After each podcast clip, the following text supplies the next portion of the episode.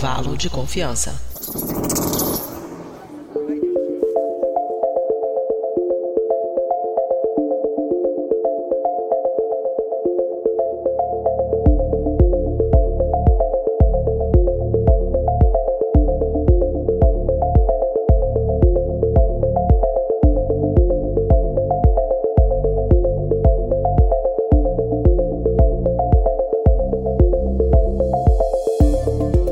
Querida e querido ouvinte do Briden, está começando mais um episódio do Intervalo de Confiança, uma distribuição uniforme de pensamento crítico. E está começando o nosso episódio número 115. É, e a gente vai falar de diversas situações ou de diversas coisas e discutir e se determinada coisa acontecesse, né? Como é que isso seria? E qual que é a probabilidade, a chance de determinadas coisas acontecerem. Então tá um episódio muito bacana. O episódio já vai começar, mas antes a gente vai dar uma pequena pausa pausa por um breve bloco de recados com a nossa produtora, a Mariana Lima.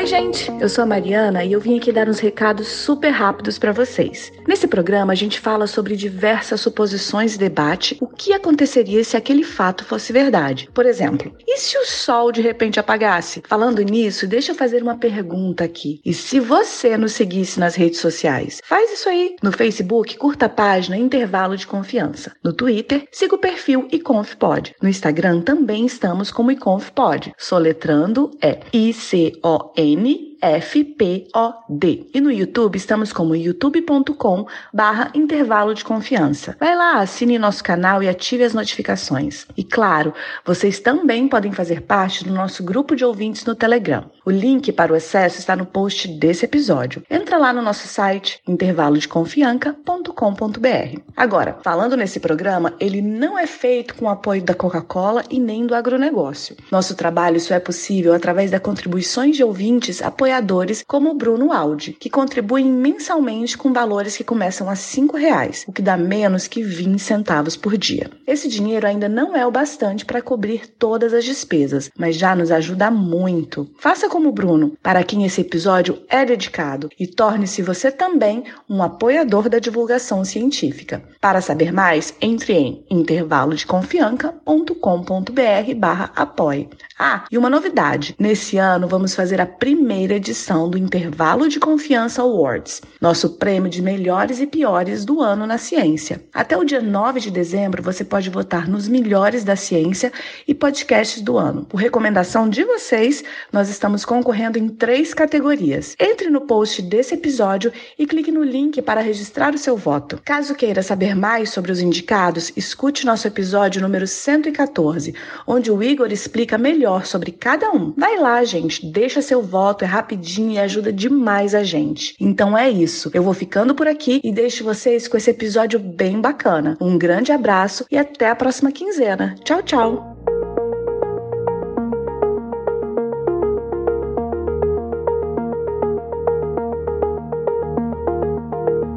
Esse então, gente, faz aí o que a Mariana pediu, é principalmente a parte da votação do nosso Science Awards, nosso prêmio anual de ciência que a gente está começando a primeira vez esse ano. Entra lá no post desse episódio, nas nossas redes sociais, em vários locais tem o um linkzinho do formzinho para você votar. Tem lá para você votar, por exemplo, o melhor apresentador de podcast de ciência no Brasil. A gente tem uma pessoa do nosso podcast que está concorrendo e não, não sou eu. Uh, melhor podcast, melhor episódio, melhor cientista, melhor artigo científico, enfim. E se você está em dúvida em que votar, você pode escutar o nosso episódio anterior, 114, em que eu falo de todas as categorias, explico quem são os, os concorrentes e tal, para você votar melhor. Vamos votar que vai ser uma forma muito bacana de a gente encerrar o ano. Eu sei que no momento da gravação, ouvintes de outros podcasts de ciência já votaram assim muito, muito, muito. A gente passou em menos de 24 horas, a gente passou de 200 votos. Pelo que eu sei, pouquíssimos são dos ouvintes do, do intervalo de confiança, pelo que eu vi da, da votação ali. Então vamos lá, gente, vamos votar e tal, vamos participar, que vai ser um negócio bem legal. Mas voltando aqui pro episódio, enfim, a gente vai falar é, de diversos tem diversas perguntas e coisas que a gente vai debater nesse episódio de hoje, por isso o, título do episódio é E se? É, mas para gravar esse episódio, eu não tô aqui sozinho, tô aqui com uma pessoa que inclusive escreveu a pauta desse episódio, que já gravou vários episódios aqui com a gente, inclusive estreou gravando um episódio sozinha é, recentemente, um episódio da Marie Curie, e também é a nossa diretora de redação, é, enfim, em toda essa nossa apresentação, a nossa química professora, divulgadora científica, Ale Galdino. Oi, Ale, um abraço, obrigado por estar aqui com a gente hoje. Boa noite noite, obrigada aí também, porque para quem também está aqui hoje. E eu tô muito animada com esse episódio, porque eu acho esses temas de a gente poder imaginar como é que seriam umas coisas e usar até algum embasamento científico ou matemático para responder perguntas absurdas, eu acho um tema fantástico. É, e sabe o que eu acho legal também? É que é, é um tema bacana para você começar a conversar com pessoas, desde, sei lá, aquele crush, aquela crush que você quer sair, pode ser um assunto bacana para você começar. E também em festas de fim de ano que a gente está se aproximando agora, em vez de ficar brigando com o seu parente que tem opiniões de política diferentes de você e tentar convencer que ele que não, o fascismo não foi legal, você pode, enfim, deixar isso para lá, porque você não vai conseguir convencer ele mesmo, e falar de outros assuntos a menos, enfim, e não estragar a ceia de Natal. Sugestão. Vai, né? Uh, enfim. Você também pode voltar em alguns episódios nossos e ver quais são as melhores formas de conseguir convencer alguém a fazer alguma coisa. É, inclusive, esse episódio que a Alê citou foi indicado pelos próprios ouvintes, um dos melhores episódios do ano. Ele tá lá, então você pode, se você gostou do episódio, pode votar nele como um dos melhores do ano. Mas enfim, e se você fosse rico? Eu sempre me pergunto isso. É, se você tivesse guardado 10% de tudo que você ganhou desde o seu primeiro salário, e se você tivesse pedido demissão e ido vender coco na praia, e se você tivesse dado bola para aquela aquele crush lá, menino ou menina da faculdade, e se, caro ouvinte, né, você tivesse tomado uma pequena decisão diferente na sua vida, como é que sua vida seria hoje, né? São perguntas que a gente se faz faz, né? Então, essas dúvidas a gente não vai conseguir resolver. Não vou conseguir falar para você, por exemplo, o que teria acontecido se você tivesse, por exemplo, mudado de carreira. Mas a gente pode investigar outras. Eu, por exemplo, posso imaginar, se eu não tivesse largado a faculdade de medicina no quinto ano, né? Provavelmente não estaria fazendo intervalo de confiança hoje, estaria fazendo outra coisa. Talvez, provavelmente eu talvez nunca tivesse conhecido o podcast, vai saber. É, e o episódio hoje, que é o 115 do intervalo de confiança, é baseado no livro E.C., o nome do livro é E.C., do autor Randall Monroe, que além de trabalhar na NASA, o que já por si só é um negócio muito legal para você colocar no currículo. Ele tem uma página onde ele responde perguntas, é, algumas vezes absurdas, com bastante bom humor. Esse é um tema, inclusive, que a lei vem sugerindo há bastante tempo, né? Então, que bom que a gente está fazendo ele hoje. E, enfim, basicamente esse é o assunto do episódio de hoje, né, Ale? Então, esse é um episódio sobre hipóteses absurdas. Ele não vai trazer nenhuma pesquisa científica, lei matemática, mas ele vai tentar responder essas perguntas absurdas com alguma matemática e algum conhecimento científico. E, além de tudo, muita e muita, muita especulação. Então, enfim, aqui vamos então ligar a nossa máquina de improbabilidade infinita. Se você entendeu essa referência, você é uma pessoa maravilhosa. É, e vamos então começar com as nossas especulações. E a primeira é o seguinte: está no final do ano, é, muitos, muitas pessoas, né, muitos alunos, jovens é, e às vezes não tão jovens, desejam entrar numa universidade e muitos fizeram o Enem. Né? O Enem aconteceu, na data dessa gravação, aconteceu há poucos dias atrás. Digamos que você chute todas as questões do, do Enem. Você chute todas as questões ali. Qual é a probabilidade de você gabaritar essa prova? E aí, Ale? Então, para começar, quem não fez o Enem, a gente precisa falar que ela é uma prova de múltipla escolha. Se fosse uma prova de verdadeiro ou falso, a probabilidade de você acertar chutando seria de 50%, né? Uma questão apenas, isolada. Mas sendo uma prova de múltipla escolha, a gente consegue chutar também, não é uma prova aberta, a gente consegue chutar. Mas e se esse aluno conseguir chutar a prova inteira? Como é que ele faz para gabaritar? Bom, para isso a gente precisa ter algum conhecimento sobre probabilidade. Vamos falar sobre a probabilidade de um evento ocorrer. Ou seja, qual é o cálculo que a gente usa para esse tipo de questão? A gente precisa dividir, fazer a razão entre o número de casos favoráveis e o número de casos possíveis. Ou seja, a probabilidade de algo acontecer é igual à divisão entre o o número de eventos e o espaço amostral. A probabilidade de acertar uma questão é igual a um quinto. Por quê? Porque a prova tem cinco opções, A, B, C, D e E, e você só vai acertar uma. Então, qual é a resposta? Nesse caso, o resultado é igual a 1,5 ou, em porcentagem, 20%. Mas isso ocorre para caso eu acerte uma questão apenas. E se eu quiser gabaritar a prova inteira? Será que é melhor tentar no chute ou é melhor estudar um pouco antes? Enfim. No caso de acertar todas as questões do Enem, nós temos que fazer uma conta de probabilidade independente. Para isso, a gente tem que multiplicar todas as probabilidades ao mesmo tempo. Só que a prova do Enem tem 180 questões. Então você tem que multiplicar a probabilidade de cada questão 180 vezes. O resultado é absurdo. O resultado é 1 sobre 65 septilhões. Em termos percentuais, isso tá, dá tipo 0,00000000000. Pode fingir que eu falei 123 zeros. 625%. Essa é a chance. Então, é muito mais fácil, caro ouvinte, que você ganhe na Mega Sena. Então, se você for fazer o Enem no chute, boa sorte. Pois é, imagina só, você, é tanto zero que você imagina, sei lá, é, se você tiver conta, se você começar a contar um, dois, três, quatro, cinco, sabe quanto tempo vai demorar para você chegar até um bilhão? 31 anos, sem, sem dormir, sem parar, sem, se você fizer 24 horas por dia. Agora, isso, um bilhão, isso aí que você falou é um septilhão. Uhum. Ou seja, esquece, é melhor estudar. E ainda tem outra coisa muito interessante na prova do Enem, caso você vá fazer. Eu acho que o ouvinte que fizer o Enem não vai, vai ter feito o Enem depois desse episódio sair, né? Mas o Enem, ele funciona através de um sistema que se chama teoria de resposta ao item. Como é que ele funciona? Imagina que você não estudou porcaria nenhuma, só que você deu uma sorte desgraçada e você conseguiu acertar um monte de questão difícil. Só que outra pessoa estudou um pouco, não acertou as difíceis, mas acertou as fáceis. Quem vocês acham que vai ter a maior nota? Quem você acha, Igor? Hum, bom, será que eu respondo? Porque eu sei a resposta. A resposta. Óbvio que você sabe a resposta. Vamos ver se o pessoal, o pessoal que, tá, que tá ouvindo a gente, assim, o que, que vocês acham? Que é uma teoria que muitos vestibulares antes, é, um, é, um, é uma metodologia que muitos vestibulares antes utilizavam, né? Uhum. E eu acho maravilhoso. Vamos lá, o pessoal. E quem tem mais chance, então, de acertar? Ale? Bom, por exemplo, na prova de matemática, né? Se a pessoa que consegue acertar as questões mais fáceis, sei lá, que são a questão de porcentagem, que envolve fração, ela vai ter uma nota maior. As questões, elas têm nível fácil, médio e difícil. Um aluno que consegue acertar mais questões fáceis, algumas questões médias, assim, e uma ou outra difícil, ele vai ter uma nota muito superior ao aluno que acerta um monte de questão muito difícil. Porque o que, que a gente entende? Se o aluno não consegue fazer um- uma conta de soma, de multiplicação ou de porcentagem, ele não acertou a questão de probabilidade ou de matriz de propósito.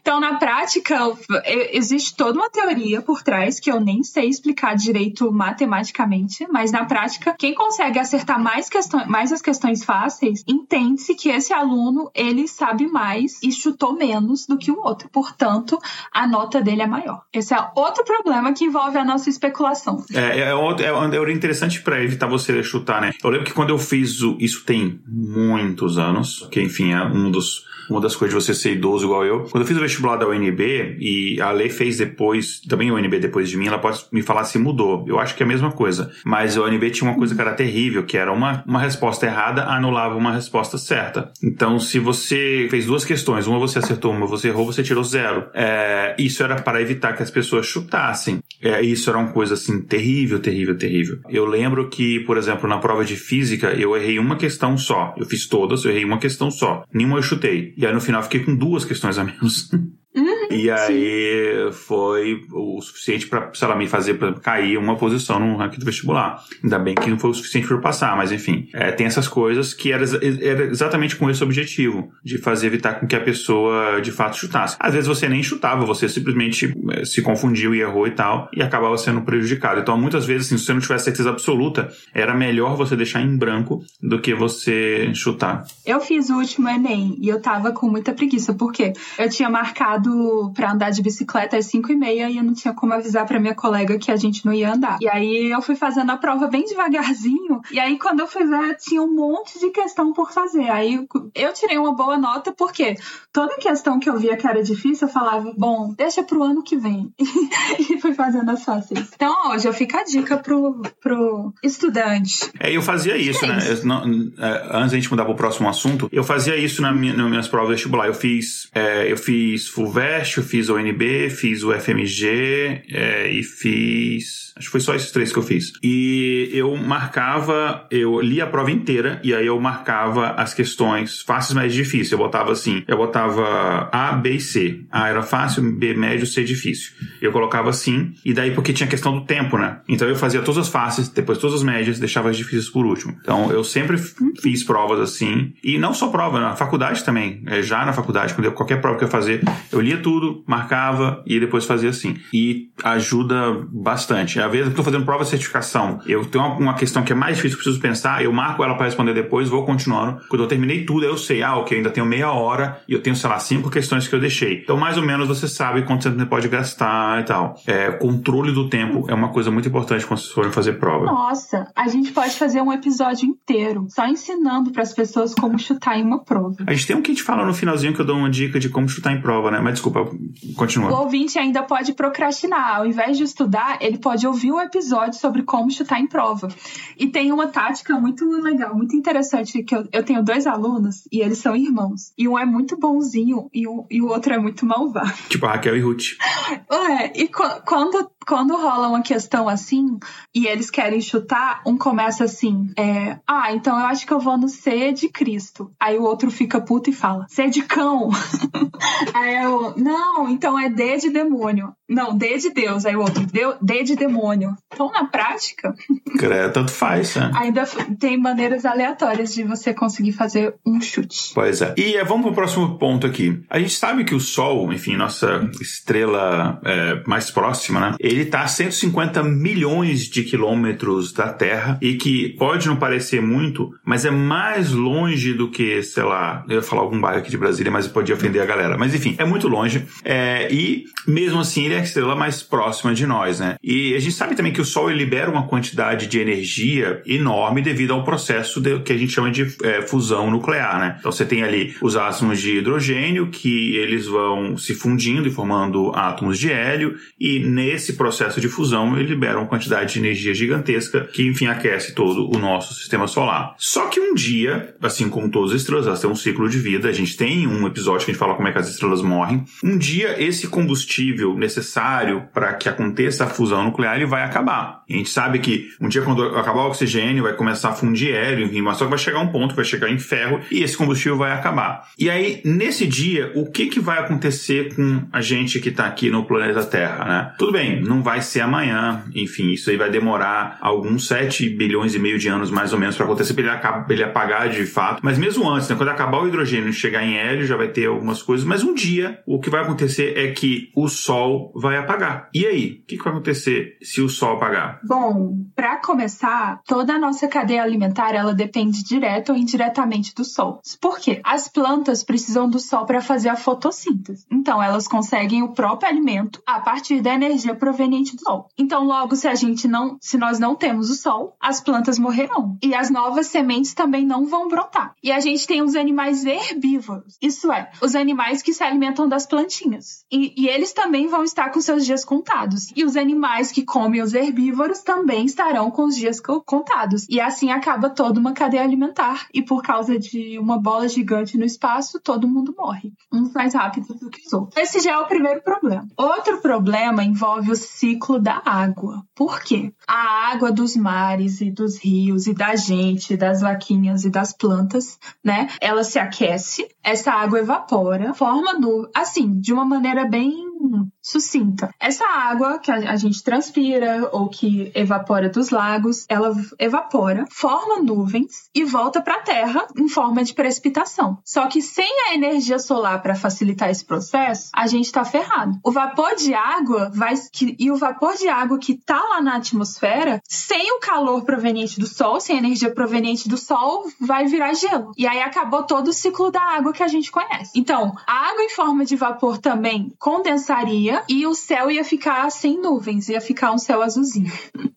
em pouco tempo também, infelizmente, os rios e os mares condensariam. Então, se a gente tem pouca água potável agora e um, em uma temperatura adequada, daqui a se isso ocorresse, a gente teria menos água potável ainda. Então, esses são os pontos negativos, né? Mas tem, tem alguns pontos positivos. Por exemplo, seria muito mais fácil ver o resto das estrelas. Porque as, o, sol é, o Sol é a nossa estrela mais próxima. Então, se ele não existisse, nós conseguiríamos ver as outras estrelas que estão mais distantes. Por outro lado, a gente não ia conseguir ver a Lua. Por quê? A Lua não é um, um astro luminoso, ele é um astro iluminado. Por quê? A gente só consegue ver a Lua porque ele é iluminado pelo Sol. Então, a Lua não ia dar mais as caras. E com o tempo, a gente ia ter que gastar, a gente ia ter que ficar gastando os combustíveis que a gente tem, mas como a gente sabe, boa parte dos nossos combustíveis, eles são não renováveis, então a gente ia ter que economizar bastante e uma hora o petróleo para aquecer as coisas ia acabar e na prática todo mundo ia congelar e morrer. É, e tem a questão do frio, né? Enfim, se o sol, né? enfim, uh, a gente já tem temperaturas, sei lá, de Plutão, né? é, que não é mais planeta. E, mas é, sobre isso eu tenho uma dúvida ainda, né, Lê? E o horóscopo, mudaria o horóscopo ou não? O meu advogado, ele me proibiu de falar sobre o horóscopo. Tá bom. Mas se você quiser falar, fique à vontade. E eu vou deixar bem claro que a opinião de cada convidado não reflete a opinião do, do podcast de maneira geral. Olha só, nosso, nosso departamento jurídico nos proibiu de comentar sobre isso, verdade. Não, mas você pode falar, inclusive eu vou adorar. Eu acho que o horóscopo ele vai funcionar da mesma forma como ele funciona hoje. Se só apagar. Vamos dizer assim. Fica aí. É, agora, o próximo assunto é, é, um assunto bem atual, na verdade. O próximo assunto é um assunto bem atual, na verdade, né? A gente sabe que o mundo está passando, e hoje, no dia da gravação, é, saiu a notícia de uma nova cepa bem mais é, preocupante do Covid. Então, a gente está, bom, deveria estar, é, boa parte do mundo do ano passado, menos esse ano, passando por um processo de isolamento, que foi muito importante em alguns locais para poder conter o avanço da pandemia de Covid, né? Da, enfim, expansão do SARS-CoV-2 né, do vírus. E vários estudos antigos e também recentes eles indicam que o distanciamento social ele é um fato importante que protege na disseminação de várias doenças, como por exemplo o Covid, né? Porque, enfim, se são doenças contagiosas, se você está mais distante das pessoas por mais tempo, há menos contágio. E é esse comportamento de distanciamento social, ele auxilia não só na diminuição do contágio de Covid, por exemplo, de outras doenças, mas ele também ele ajuda a diminuir o contágio de outras doenças, como por exemplo a gripe, né? A nossa famosa gripe que é, para surpresa, acho que de zero pessoas, apesar de parecer uma doença muito simples, mata muita gente todo ano. Dito isso, fica então a pergunta: e se todas as pessoas do planeta ficassem radicalmente longe umas das outras durante algumas semanas. Aconteceu alguma coisa que a gente, sei lá, consegue, mesmo aquele pessoal teimoso que quer, quero sair, fica você lamber com o irmão. Não, a gente de fato conseguiu isolar 100% da população do planeta durante algumas semanas. Será que a gente conseguiria, por exemplo, erradicar a gripe ou o resfriado comum? Bom, tudo na base aqui da especulação, né? Para começar, o resfriado ele não é causado por um tipo de vírus apenas e que não é imutável. E é por isso que a gente gripa sempre sempre por causa disso. Então, o resfriado é causado por vários tipos de vírus. E a gente tem alguns que são mais frequentes. Esses vírus, eles tomam conta das nossas células do nariz, da garganta, e aí eles se reproduzem dentro da gente e a gente meio que passa para as outras pessoas, né? Só que depois de algum tempo, normalmente, o nosso sistema imunológico consegue destruir esses vírus. Então, na prática, se você ficasse bem quietinho e não passasse esse vírus para ninguém, até o seu corpo conseguir destruir todos os vírus dentro do seu corpo, você não ia infectar ninguém, sendo que normalmente, em média, a gente infecta uma outra pessoa. Então, depois de eliminar a infecção, você ficaria imune àquela cepa, pelo menos, né? E essa imunidade poderia durar muito tempo. Então, se a gente ficasse em quarentena, os vírus de resfriado que a gente transporta não teriam novos hospedeiros, então eles não teriam para onde ir. Então, na prática, isso seria positivo. Isso é muito legal, muito interessante. E eu, que sou um pouco antissocial, também acharia bem fácil de fazer. o problema é a, a prática mesmo global, porque tem que todo mundo ficar isolado. Então, para essa suposição, a gente vai ignorar primeiro todo o prejuízo econômico causado. porque a gente já teve contato, inclusive, com uma tentativa de distanciamento social do Covid, e a gente sabe que isso causa danos para a economia. Não é exato, eu não tô, isso não é um argumento bolsonarista. é, mas causa algum dano. Mas se todo mundo realmente ficasse separado uns dos outros, tipo, o máximo possível, isso causaria mais dano ainda, porque na prática a gente não conseguiu fazer isso exatamente, né, com o Covid. Pois é, o problema é o espaço disponível para fazer isso. Porque o espaço ia ter que ser muito rigoroso. E aí a gente ia ter que ter muita organização. Se a gente dividisse igualmente a área da Terra por pessoas, a gente pegasse todo o espaço, é, a litosfera que a gente chama, né? A camada de terra, e dividisse pelo número de pessoas, a gente teria cada pessoa mais próximo da gente mais ou menos 77 metros. Esses 77 metros, ele já é o bastante. Embora a gente poderia até ficar um pouco mais distante de certo parente. Enfim. Infelizmente, dividir a Terra em espaços iguais não é tão fácil. Por quê? Se fosse fácil, a reforma agrária não seria um problema ao longo dos séculos, como a gente sabe. Mas vamos supor que é fácil dar um pedacinho de terra para todo mundo igualmente. Aí boa parte das pessoas não ficaria em locais agradáveis. Isso seria outro problema, porque eu gostaria, por exemplo, de ficar na beira da praia ou em uma montanha, que perto de alguma fábrica de chocolate, sei lá. Mas muita gente ia ter que ficar em pé no deserto do Saara ou na Antártida, o que não ia ser muito legal. Então já temos mais um impedimento. No meu nível de sorte, eu provavelmente ia ficar no Saara, assim, bem no meio. Eu entendo. Eu gostaria de ficar na praia. É, imagina, no Caribe não ia, ser, não, sei, não ia ser ruim, não, né? É interessante esse negócio de você pensar até a área, né? E tem, enfim, obviamente tem, tem outras questões, né? Cada pessoa teria que ter acesso, sei lá, a um banheiro, um, um dormir, não sei o quê. Seria difícil, mas enfim, vai que a gente conseguisse fazer isso. Mas é, é muito difícil. A solução mais prática, eu tô aqui fazendo aspas aqui com a mão, é, mas obviamente não mais barata, seria dar trajes de risco biológico para todo mundo. Então você tem aquelas roupas assim de, de sei lá, quando você vai, é, quem nunca nunca, né? Vai, vai passar férias em Chernobyl, basicamente isso. É, a gente poderia, então, assim, né, sair então andando por aí, no mercado, fazer as coisas e tal, interagir, continuar as nossas atividades corriqueiras atividades corriqueiras que a gente faz com roupa, que fique claro, né? Porque a gente estaria com uma roupa, mais roupa ainda, né? Mas, enfim, isso seria interessante, de certa forma, se fosse possível, porque o, o rinovírus, né? E outros vírus respiratórios, que são vírus de RNA, né? Existem vários vírus de RNA, uh, e, enfim, a gente sabe, né? Tem um vírus de RNA e vírus de DNA, e normalmente os vírus de RNA, eles são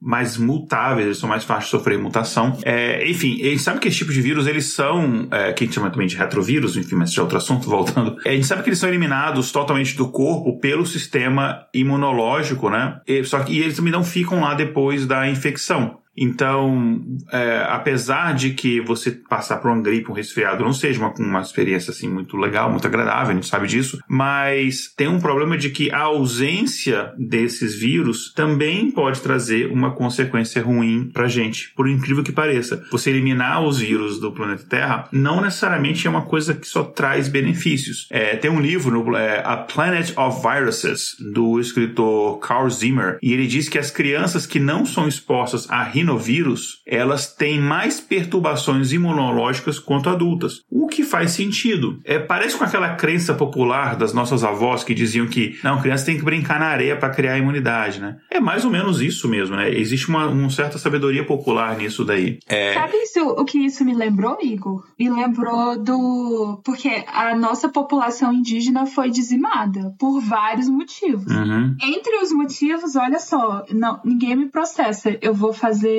um. Vou falar de maneira bem porca o que eu interpreto que aconteceu. O pessoal na Europa era muito porco. E eles tinham contato com muitos vírus. E os índios daqui eram muito limpinhos. E não é. é a, uhum. Os índios eles foram dizimados não só porque é, houve guerras, não, sei, não só porque foram capturados, não, mas eles também entraram em contato com alguns vírus, bactérias que os europeus tinham e que eles não tinham tido contato nunca. Logo, não tinham meio que uma memória imunológica para eles, não conseguiam se defender. Então, uma gripe ou, sei lá, uma doença. Varíola, por exemplo? Para eles, é varíola, que poderia ser. Eles poderiam se curar de alguma forma, para o índio podia ser letal, justamente porque o corpo dele e dos familiares nunca tinha entrado em contato com aquele vírus ou aquela bactéria daquela forma específica. E não só isso. Pode me corrigir. Não, tá certíssimo. Eu só vou complementar. Não foi uma coisa apenas. É, começou com uma coisa, uma coincidência.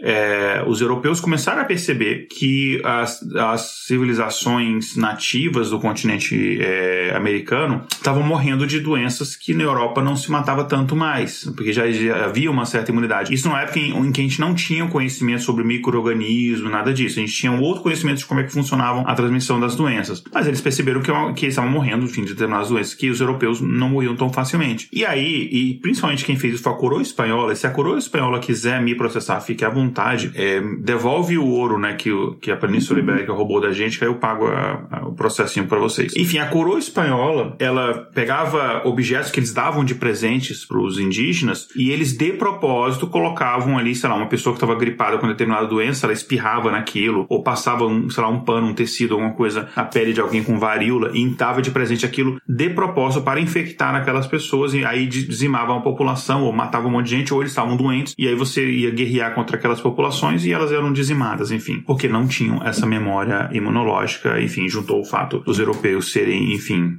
filhos de, enfim, acontecer esse tipo de coisa, né? Mas voltando aqui ao assunto tentando me controlar, né? É possível que essas infecções que a gente tem durante a infância, principalmente quando é infecção leve, né? Elas tendem a treinar e calibrar o nosso sistema imunológico para quando tiver outras infecções mais sérias, a gente tá um pouco mais preparado. Coisa, por exemplo, e que... é por isso, cara ouvinte, que você comeu terra achando que era bolo de chocolate e não morreu. Pois é, mas não coma formiga, porque eu acreditava nessa lenda de que formiga faz bem para a vista, e eu comia muitas formigas, eu jogava um monte, pegava na, assim no chão, no jardim, jogava no meu leite quando era criança, e olha só, 6 graus de miopia. Não funciona.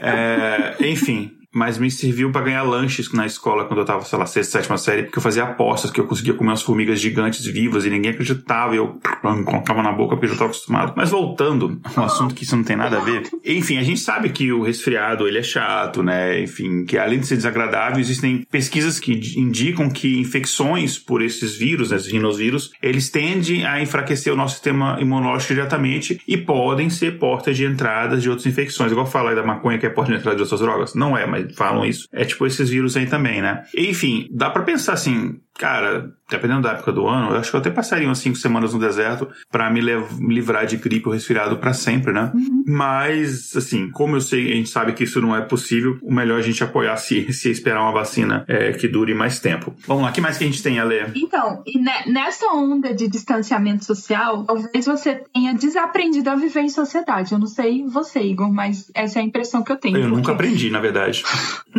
eu ainda não tô pronta pro fim do distanciamento social. Isso porque a gente ainda nem falou dos anti-vacina, do pessoal que fala cuspindo, de quem coloca uva passa em comida, enfim. Daí, você olha para tudo isso da sociedade e pretende viver isolado ou o mais distante possível das pessoas. Nesse contexto surge uma dúvida. Você decide que quer viver o, o, mais distante possível das pessoas. Qual o mais distante que uma pessoa já ficou da outra? Qual o mais distante que uma pessoa já ficou da outra? Uh, cara, eu tenho minha suspeita, uh, mas vamos lá. É, deixa eu ver se alguém tem algum comentário. Vamos lá. Bom, uh, a gente tem alguns suspeitos óbvios, né? Você pensar quanto mais distante que a pessoa ficou da outra, você pode pensar, por exemplo, cara, a gente teve pessoas que saíram da Terra, né? Então a gente tem, por exemplo, os seis pilotos do módulo de comando da Apollo, né? Que ficaram em linha órbita lunar durante as aterrissagens. Então você tem Mike Collins, Dick Gordon, Stu Rusa, Al uh, Warden, uh, Ken Mattingly, Ross Evans, né? Então eles ficaram sozinhos no módulo de comando lunar, enquanto outros iam pisar na Lua. Então você pode pensar que, cara, cara, é, pode ser, né? Inclusive deve ser uma coisa assim muito uhum. legal que você viaja por espaço, mas no final você não é a pessoa que vai pisar na Lua, né? Enfim, é, são outros, mas enfim, outro assunto.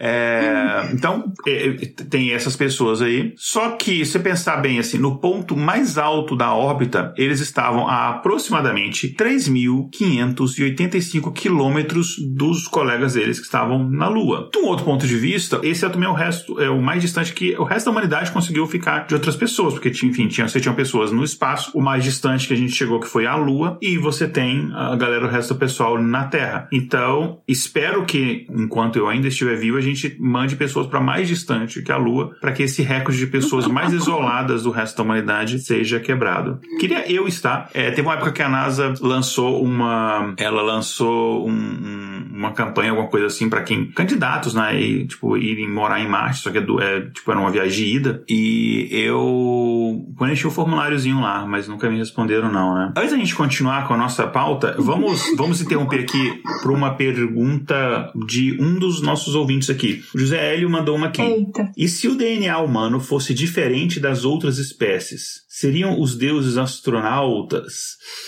Uh, cara, interessante isso daí. É, quer começar, Léo? Eu tenho, eu tenho alguns pensamentos é, sobre esse tipo de sobre esse tipo de questão. Eu acho que você deve ter especulações melhores do que eu sobre isso, então eu acho que eu vou começar. O nosso DNA não é tão diferente do resto das espécies. E tem até, tipo, animais que a gente julga, ah, o ser humano é super racional, e tem animais com a quantidade de cromossomos muito maior do que a nossa.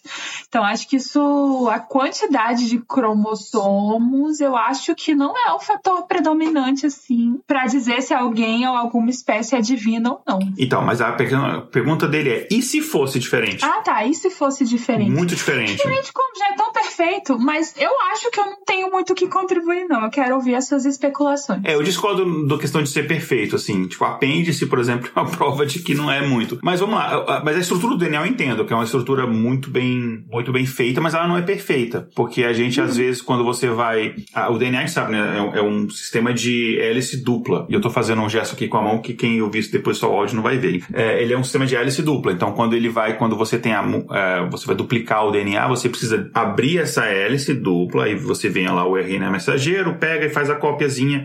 Às vezes ela não abre totalmente, aí você não, de, você não copia um ou outro aminoácido, aí você gera uma falha, uma mutação, tananã, enfim, aí tem os problemas que a gente tem. E por causa de ter esses problemas, a gente sabe que não é perfeito. Mas a gente tem o DNA que a gente tem, inclusive questão de, por exemplo, você tem o DNA de hélice dupla, isso é uma evolução do que a gente tinha antigamente, ainda tem várias espécies, que é um RNA, que é uma, uma, uma fita simples, né? E até, inclusive, o fato de você, para reproduzir um DNA, você ter que separar ele numa fita simples, é uma prova da teoria da evolução é, do ponto de vista molecular, né? Você vê, enfim, que a gente ainda não desenvolveu, a gente não chegou a uma evolução de uma forma de conseguir duplicar o DNA sem ter que fazer ele virar uma espécie de um, entre aspas, RNA. Esse é outro assunto. O fato do nosso DNA ser como ele é, tão parecido com outro, de outras espécies, é um grande indicativo de que a gente vem de uma linhagem evolutiva. Algum ser primordial unicelular foi evoluindo até você chegar em seres multicelulares que um dia saíram das águas e um dia é, deu o primeiro mamífero e um dia os primeiros primatas e um dia chegou os primeiros hominídeos e um dia os homo sapiens. Então é uma linha evolutiva, por isso que, por exemplo, o nosso DNA ele é tão parecido com o DNA, por exemplo, de um chimpanzé. Ele é mais de 99% semelhante a um DNA de um chimpanzé. E você imagina que essa uhum. diferença de menos de 1% do DNA humano para o DNA de um chimpanzé dá uma diferença tão grande entre nós e os chimpanzé. Por mais que anatomicamente a gente é muito parecido, você pega o chimpanzé mais inteligente do mundo, ele consegue fazer determinados truques e coisinhas que uma criança de 3, 4 anos faz. Esse é, é a. Você pega, sei lá, o, o Einstein, a Marie Curie dos, dos chimpanzés, ela é tão inteligente quanto uma criança média de 4 anos de idade. Uhum. Então existe essa e é só 1% de diferença de DNA. Imagina que a gente fosse uma espécie em que o nosso DNA, a nossa estrutura de memória ou nossa estrutura de construção de proteína, enfim, fosse completamente diferente do resto, completamente desanexada, diferente do resto da, das outras espécies. Isso me indica duas coisas. Primeiro, a gente poderia ser uma espécie muito mais é, diferente em termos intelectualmente, muito mais superior, eu estou tentando não usar esse tipo de palavra, mas enfim, é muito mais avançada em termos cognitivos, etc., do que as outras espécies. Eu imagino, por exemplo, uma espécie alienígena que a diferença do DNA dela não seja, da nossa não seja 1, 2%, seja, sei lá, 10%. É, sei lá, a criança dela de dois anos conseguiria resolver os problemas da quântica nos trabalhinhos de pré-escola, enfim. Então, é por causa desse gap. Agora, imagina que a gente não teria nenhuma, nenhuma semelhança. Então, acho que teria esse impacto, a gente poderia ter. É, a gente poderia é, já ter é, cumprido barreiras que o nosso Homo sapiens ainda não conseguimos romper. E teria outro indicativo, que a gente não faz parte dessa mesma linha evolutiva. Por que não? Aí, talvez entre, será o dos dedos astronautas. Será que a gente veio de um outro planeta? Será que a nossa espécie desenvolveu de determinada forma que os nossos antepassados não existem mais e não tem nenhuma conexão? Ou seja, será que a vida se formou na Terra de, duas formas, duas maneiras diferentes? E uma dessas formas deu um Homo sapiens e a outra forma deu todas as outras espécies que não são Homo sapiens? E daí eu consigo imaginar, por exemplo, que os primatas não ser, nós seríamos os únicos primatas, não teriam chimpanzés nada parecido com a gente. Então dá pra gente viajar, cara, por horas nesse assunto. Mas eu achei muito legal essa pergunta dele, achei muito interessante. e, e pelo que eu vi, eu não tinha conseguido nem entender a pergunta. é muito mais complexa do que eu imaginava. Mas tudo bem. Vamos então para a próxima. Muito obrigado, José Hélio. Pode mandar outras perguntas tipo essa, gente. É... Uhum. Agora, imagine que ninguém ficou distante de ninguém, coisa nenhuma, né? E nesse livro E se que a gente comentou no começo, ele levanta hipóteses, outras hipóteses são bem interessantes, né? Por exemplo, e se você ligar para o número aleatório, você peguei aqui e liguei para um número aleatório qualquer, e a pessoa atender você falar saúde, qual que é a chance da pessoa que atendeu ter acabado de espirrar antes de atender o telefone? Imagina a cabeça dela. Ela espirrou, o telefone tocou, ela atendeu alguém, alguém que ela não conhece, falou saúde. É, qual que é a probabilidade disso acontecer, Ale? Olha só, eu não sei se o ouvinte tá conseguindo entender, mas aqui existe uma sequência lógica das coisas. Por quê? Porque primeiro a gente falou do resfriado. Se todo mundo ficar em distanciamento social, a gente vai conseguir acabar com algum vírus de algum resfriado. Aí depois a gente falou, bom, mas é possível ficar o mais distante possível das outras? E aí a gente já entendeu, bom, as pessoas não vão ficar distantes mesmo, elas vão fazer festa enquanto tá todo mundo se infectando. E então elas vão realmente ficar doentes, então foda-se. Mas e se eu ligar para alguém e ela espirrar? Qual a probabilidade disso acontecer? Bom, o autor do livro em si, ele, a gente, né, isso aqui é tudo na base da um pouquinho de matemática, um pouquinho de especulação. Que nem um pouquinho de salada, um pouquinho de drogas. Aqui é um pouquinho de matemática, um pouquinho de especulação. O autor afirma, não é um número muito confiável, mas provavelmente a chance seja de uma em 40 mil. A gente precisa antes saber quantas vezes uma pessoa espirra por, por ano, sei lá, por dia, para começar a fazer os cálculos, né? Então eles têm um número que é muito citado, que seria que uma pessoa espirra aproximadamente 200 vezes por ano. E a gente tem poucas fontes acadêmicas sobre isso, obviamente, né? Porque a gente tem muita coisa para pesquisar, a gente não consegue ficar contando muito quantos espirros as pessoas dão, brincadeira. Vamos supor que a gente só espirra quando a gente está acordado. Então, vamos tentar estimar que uma pessoa dê aproximadamente 400 espirros por ano. E a gente vai usar essa estimativa. Se essas pessoas passarem o dia no telefone ligando para vários números, há aproximadamente uma chance em 30 mil que em algum momento do dia uma dessas pessoas vai ouvir um sinal de ocupado porque a outra pessoa vai estar tá espirrando. Então é mais ou menos essa a especulação que a gente tem. A chance é, é um pouco pequena, mas também existem várias outras chances. Por exemplo, o livro cita a chance de você ligar para um número aleatório quem atender é um assassino. Então, na prática, é melhor não sair ligando para números aleatórios. Interessante. Cara, você tem alguma história, perguntando de improviso, você tem alguma história engraçada de ligar para um número aleatório ou de algum número aleatório ligar para você e acontecer alguma coisa aleatória inesperada? Ah, eu, eu caio na zoeira. Eu lembro de uma que eu tava no chão da UNB, né, descansando, que é exausta de alguma coisa, e que eu não sei muito bem o que é, e um número ficou me ligando falando que, que o meu filho tava sequestrado, sei lá, alguma coisa do tipo. E aí eu, eu falei, ah, coitado, só que eu nunca tive filho, né, então... É, eu tenho, eu tenho uma história que inclusive vai entrar no futuro no episódio do meu do podcast Aconteceu Comigo, das minhas histórias bizarras, que um, ligaram uma vez por engano, tava morando sozinho, tava passando o, Réveillon sozinho, ano novo, e ligaram, desejando feliz, uhum. ah, feliz ano novo, não sei o que, não sei o que, não sei o que. Ah, quem é? Aí a pessoa tava ligando pra outra pessoa, aí era engano. Aí eu, ah, des, ah só pô, desculpa, não sei o que, não sei o que. A pessoa, você tá com a voz estranha, você tá triste, não sei o que? Eu, não, tô de boa e tal. Aí, tá meio silêncio aí, aí no final, encurtando a história, eu falei, não, porque eu tô sozinho, não sei o que. Ah, não, você não tá não, você vai vir aqui, não sei o que. Eu, não, não vou não. Vem aqui passar Réveillon e tal. E aí a pessoa, eu falei, ah, não tem nem carro. Não, já mandaram alguém me buscar. E isso é uma época que não tinha internet, móvel, né?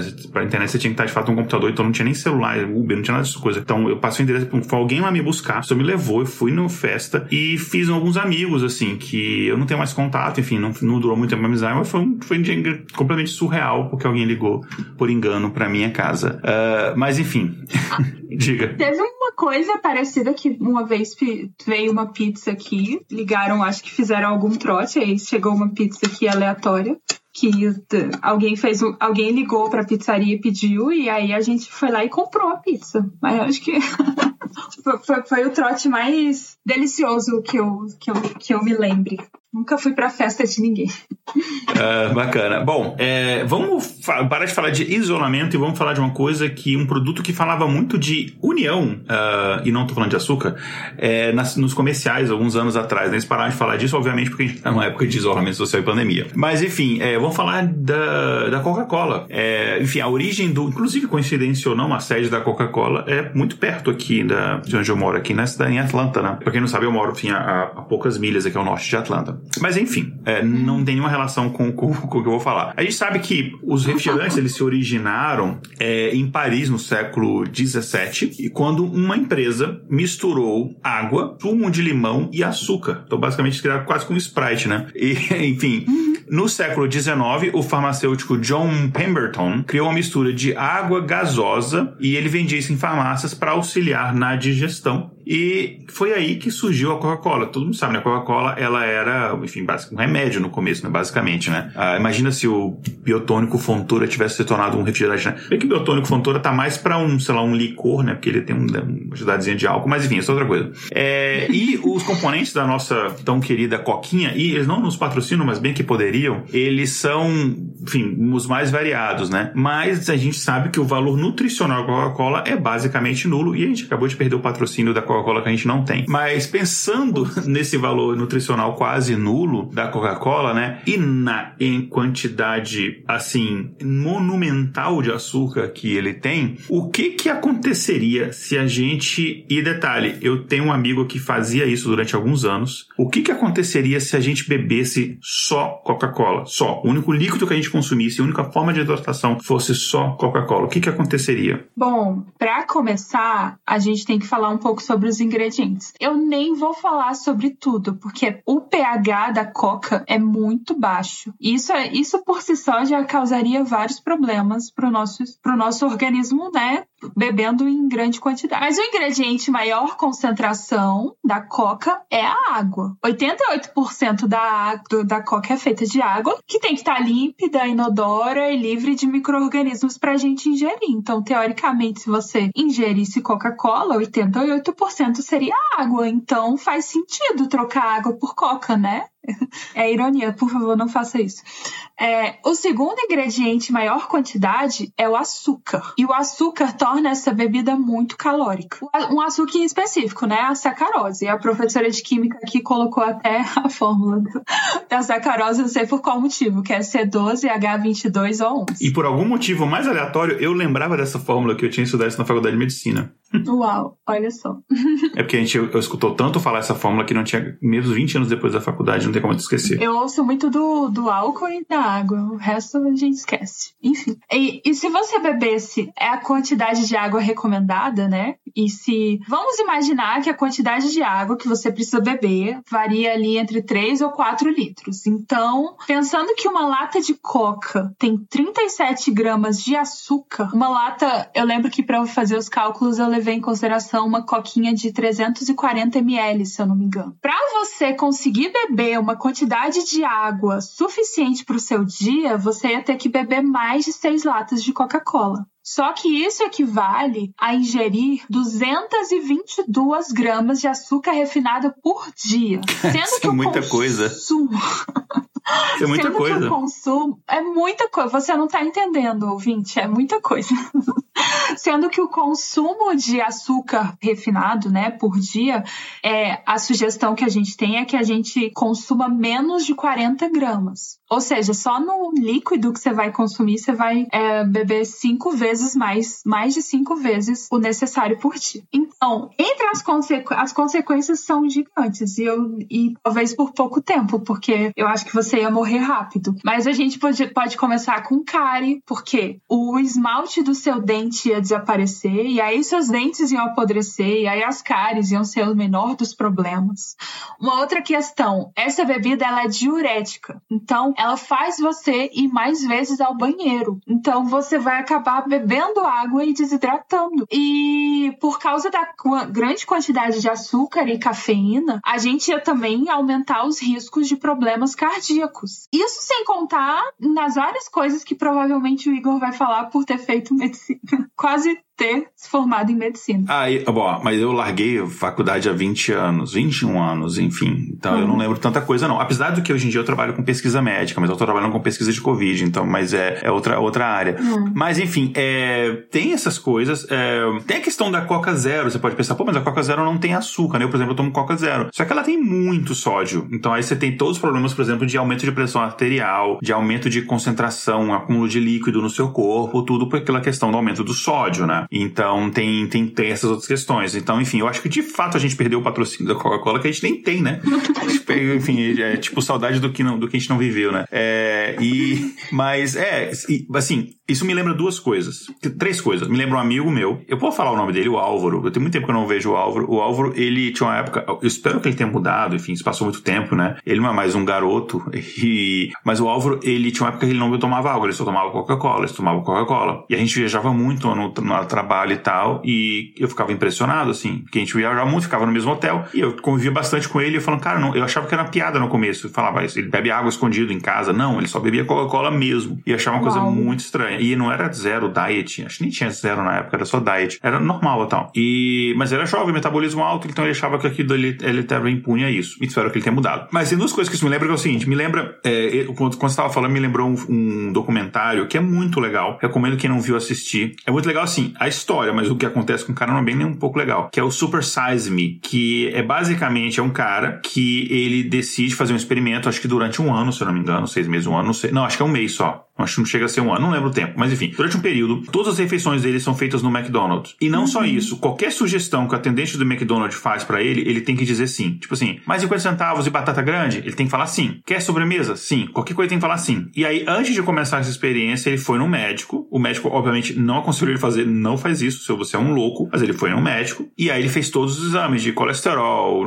é, glicose, enfim, triglicéridos, todos aqueles exames e tal. E anotou, isso aqui é meu estado antes. E daí ele, quem acha que é só o peso que é um problema, e muitas vezes o peso nem é um problema, a gente tem que deixar de ser gordofóbico. O problema é mais eu conheço pessoas que estão muito acima do peso e, cara, tu, tu tá tudo normal. E ok. Mas o caso dele não. O caso dele, o problema foi que ele começou a fazer isso e você vê até o nível de saúde mental dele decaiu drasticamente. E assim, e é uma época que, obviamente, todo mundo sabia que a comida do McDonald's não era saudável, mas não se sabia o quão prejudicial era. E daí, a partir desse, do repercussão desse documentário, que o McDonald's começou a oferecer opções mais saudáveis. Começou a ter opções de salada, começou, por exemplo, nos kits infantis, não ter só opção de batata frita, ter, por exemplo, maçã. Você aqui nos Estados Unidos tem maçã, né? É, no, no, no, no McLunch Feliz, que chama de Happy Meal aqui. Enfim, então é um, um, uma recomendação. E o segundo, que me lembra muito, é um filme que é super divertido, que chama Idiocracia, que é uma teoria basicamente o seguinte: é um cara que ele fica. Ele é um cara absolutamente estúpido. É um cara burro. Imagina um americano médio, burro. Ele passa por uma experiência que ele ia ficar congelado durante um ano e iam descongelar ele. Só que nesse período de um ano que ele ficou congelado, a empresa que estava congelando ele faliu e ele ficou meio que esquecido ali. E passou, tipo, décadas ele ali. Em paralelo a isso, o mundo começou a emburrecer. E a teoria do filme é que as pessoas mais inteligentes estavam se dedicando à carreira e não sei o que, iam ter filhos cada vez mais tarde e menos filhos. E as pessoas estúpidas tinham 20 filhos, 10 filhos e cada vez mais cedo e mais filhos. Então chegou um ponto que, simplesmente por ser maioria, as pessoas estúpidas venceram e dominaram a Terra. Não que hoje em dia não seja muito diferente disso, né? Mas enfim, uma coisa bem diferente. E daí, é, esse cara acorda e ele basicamente basicamente se torna a pessoa mais inteligente do planeta. E ele se torna, tipo assim, o Einstein daquela, daquele planeta, ele é completamente estúpido.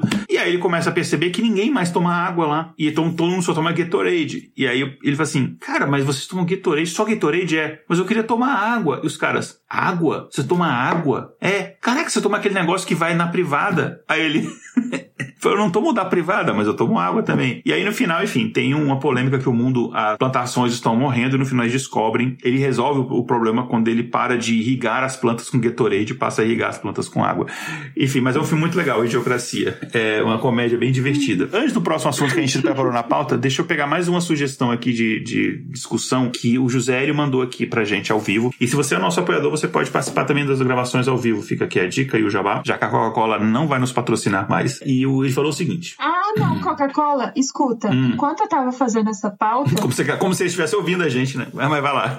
É, Coca-Cola, volta aqui, por favor, me perdoa. Ó, vou dar um. Enquanto eu tava escrevendo essa pauta, eu tava falando mal da Coca-Cola e aí me ofereceram Coca-Cola e sabe o que eu fiz? Hum, aceitou. Bebi, óbvio, óbvio.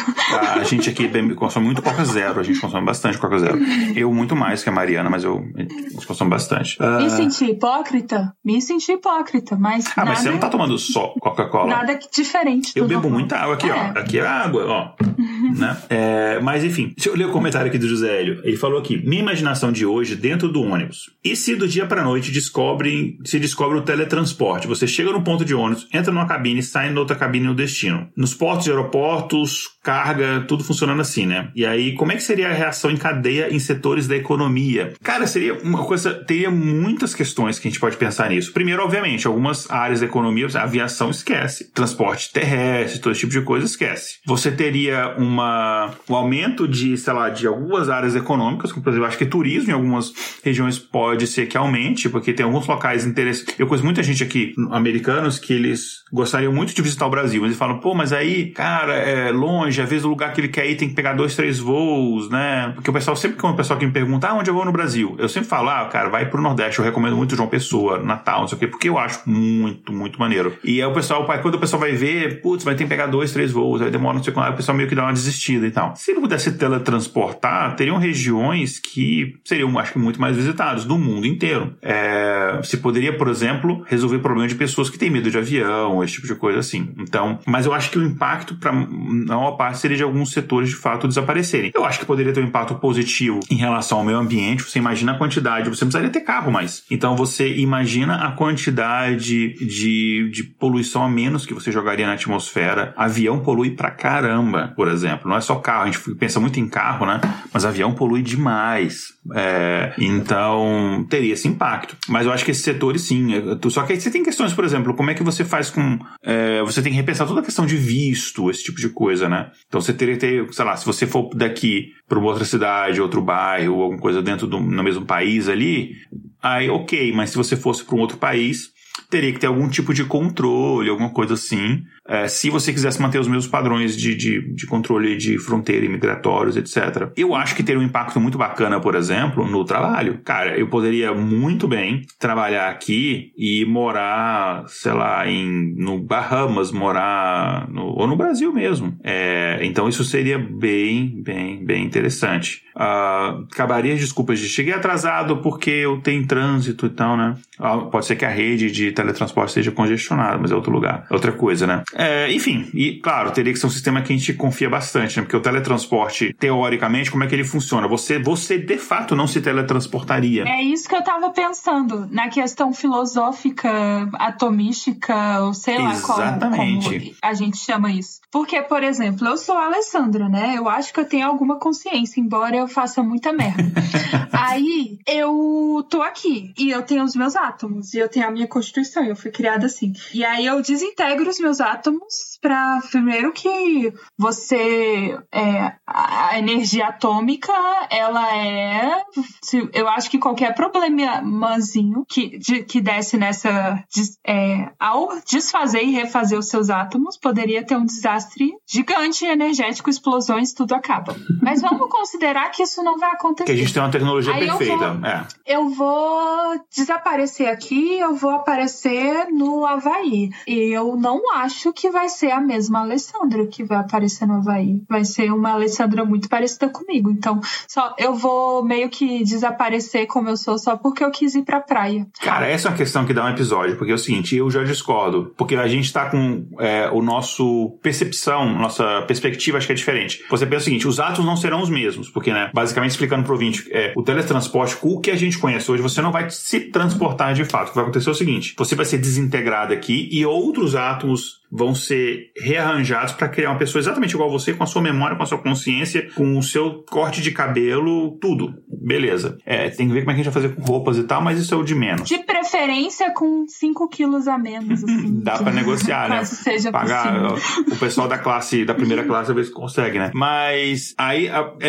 é a mesma pessoa? É uma questão filosófica. Será que é a mesma pessoa? São outros atos completamente diferentes. Será que é a mesma pessoa? Eu acho que se você tem a mesma, a mesma experiência, a mesma consciência, a mesma memória, a mesma. É, eu acho que é a mesma pessoa. É, e daí a gente entra- pode entrar Tem- em questões, por exemplo, de upload de memória para um, pra nuvem, sei lá. Tipo, se eu, eu, eu tenho, um, inclusive, uma série chamada Upload na Amazon Prime, que é isso, né? Antes de morrer, a pessoa faz o upload da memória dela para um servidor e ela continua vivendo é, virtual. E será que é a mesma pessoa? No final é só um bando de bits e bytes, né? Será que é a mesma pessoa ou não? Enfim, é. Enfim, é o. Ah, o, o José, o José ele falou que o navio, o navio de Teseu, né? O navio de Teseu, exatamente a, a- a discussão filosófica do navio de Teseu, né? Se você for trocando todas as madeiras por outras peças de madeira e fazer o mesmo navio, será que é o mesmo navio, né? Ou é um navio diferente? Eu posso colocar uma variável que vai contrariar o que eu disse? Vai contradizer você mesmo, então fica à vontade.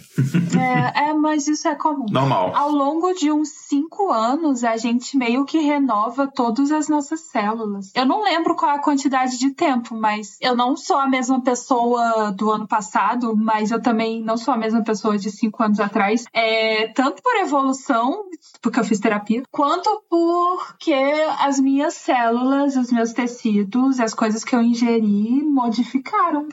Meio que houve uma reciclagem. Isso é muito louco. É demais. Mas vamos guardar isso para um episódio, que isso dá um episódio muito maneiro pra gente falar disso. A gente traz pessoa, um- alguém da área de filosofia, dá um episódio muito maneiro. Mas antes de encerrar isso, uma coisa que tem um pouquinho a ver com esse assunto, que eu lembro que a primeira vez que eu fui num show, assim, de uma pessoa que eu idolatrava demais, assim, é a primeira... Não, não foi o primeiro, mas dos primeiros shows que eu fui numa pessoa que idolatrava demais, uma das primeiras coisas que eu pensei foi o seguinte, cara, essa pessoa respirou agora e ela emitiu, sei lá, um, um- uma molécula de gás carbônico ou alguns outros gases, e essa molécula tem a chance de chegar e eu respirar o mesmo ar. E aí, depois de um tempo, eu fui pesquisando e falei: existe uma probabilidade grande de que você, eu, tenha acontecido comigo, ou de alguém que eu conheço, tenha respirado o mesmo ar que Newton respirou. Porque no final tá tudo aqui, no mesmo planeta. Durmam com essa, ouvintes. Não, durmam não, continua o episódio. É.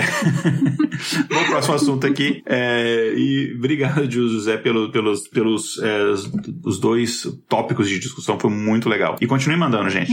É, vamos agora falar sobre um assunto que para mim é extremamente importante, é, que é a questão de meio ambiente e da floresta amazônica. A gente sabe que a gente explora a floresta amazônica e muitas vezes ignorando o fato de que o meio ambiente ele é complexo. Pequenas alterações que você faz no ambiente podem ocasionar, enfim, coisas praticamente irreversíveis no futuro, né? A gente sabe também hoje em dia que a região da floresta amazônica não é uma floresta há muitos anos atrás, né? O fato de que quando a Cordilheira dos Andes ela foi surgindo, né? Quando ela foi formando a Cordilheira dos Andes, isso provocou um desvio do, do, do curso do rio que hoje a gente chama de Rio Amazonas. Ele entrou para dentro do que hoje a gente chama de Brasil e ali floresceu uma floresta, mas não era uma floresta como é hoje. Então, enfim, nada é uma coisa eterna. E toda essa introdução é para falar o seguinte, tá? E digamos que a gente acorda amanhã, pega o meu celular e tá lá a notícia: a floresta amazônica desapareceu, virou um deserto, desapareceu. E aí? E aí, Ale, o que, que vai acontecer? Bom, vocês lembram de estudar lá em geografia que no Brasil tem alguns tipos de bioma: caatinga, cerrado, é, pampas.